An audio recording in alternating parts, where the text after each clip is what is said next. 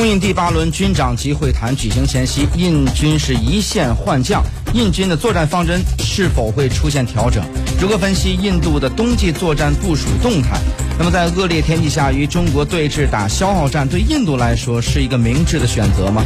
美印日澳四国呢近期是频频互动，又是联合军演，又是情报分享，亚洲小北约已然成型了吗？有关这些话题呢，今天请出各位嘉宾做出深分析。在北京现场的中国社科院国际问题专家杨丹志先生，以及中国社科院军控中心秘书长洪源先生。那么首先呢，我们知道在最近呢出了一个呃一个新闻啊，就是关于我军的一名边防士兵呢，在这个边境方面呢是啊走失迷路，然后呢在印度方面呢是这个事儿呢也并未进行炒作。那么有关这方面的这个话题，我们来请教一下在中国社科院国际问题专家杨丹志先生，来听一下他对这个事儿有怎样的一个分析和看法。那么印度方面也没有对这个事儿大加炒作，这个。释放出一个怎样的信号呢？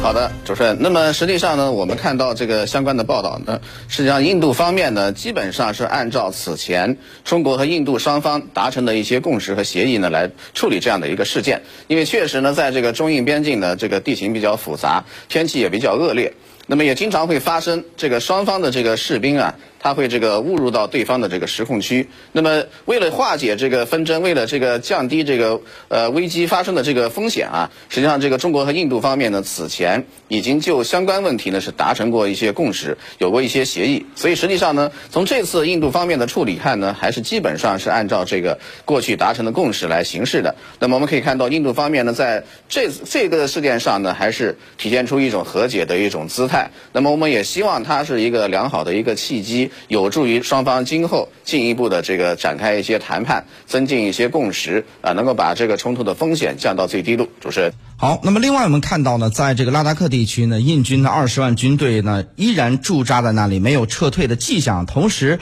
源源不断的往前线运送一些补给物资，包括一些冬季的补给物资啊。那么怎么去看待印军目前的这么一种这个战备的态势呢？怎么去解读它？来听一下在北京现场的中国社科院军控中心秘书长洪源先生的一个分析解读。呃，首先呢，在拉达克地区以及包括拉达克地区的这些山区，在目前为止，它的气温不会。达到零下五十度，那么现在是零下十度、二十度，甚至三十度都是有可能的。真正最低温呢，会在十二月份、十二月初来出现，这是一个方面。另外一个呢，就是呃，从印度的各个的这个媒体，包括国际媒体，他们谈到的都是二十万大军。但是呢，我们看呢，在拉达克地区以及它的这些狭长的这些这个山谷等等。二十万大军，它的战场容量是不够的，而且它的宿营地，包括它的这些军队的这些展开，它的这个地形是完全不可能的。所以从这个意义上来说呢，它的人数。要达到二十万是是根本做不到的，最多只有十万。如果要是把他的这些情况给他综合考虑呢，那么可以考虑到他在克什米尔啊，在这个印巴的这些这个呃雪山上的对峙的这些部队，再包括他的这个在东部地区对峙的部队呢，把他的这个范围扩大，把他的纵深扩大，那可以勉强说是二十万。所以呢，从他的这个地形来说，从他的范围来说，也是。是这个二十万和十万是他是随便的这这个来说，所以呢，从这个意义上来说。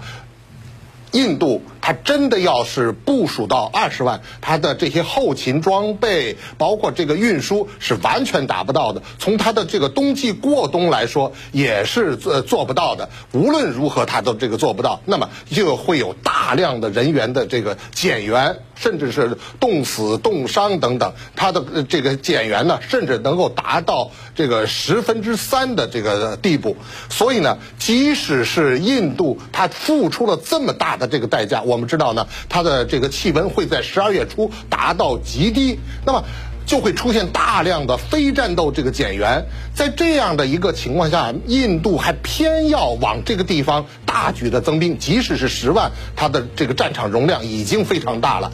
它要干什么呢？就一定要做到军事上的一个目的，那么无非是大打小打，还有中打，或者是进行这个摩擦。大打，那么他的军队的容量还包括有这个在这个地区，包括他的这些空军呢的导弹部队，他都没有这么大的这个力量，所以呢，他要达到自己的这个一定的作战的目的，向印度的。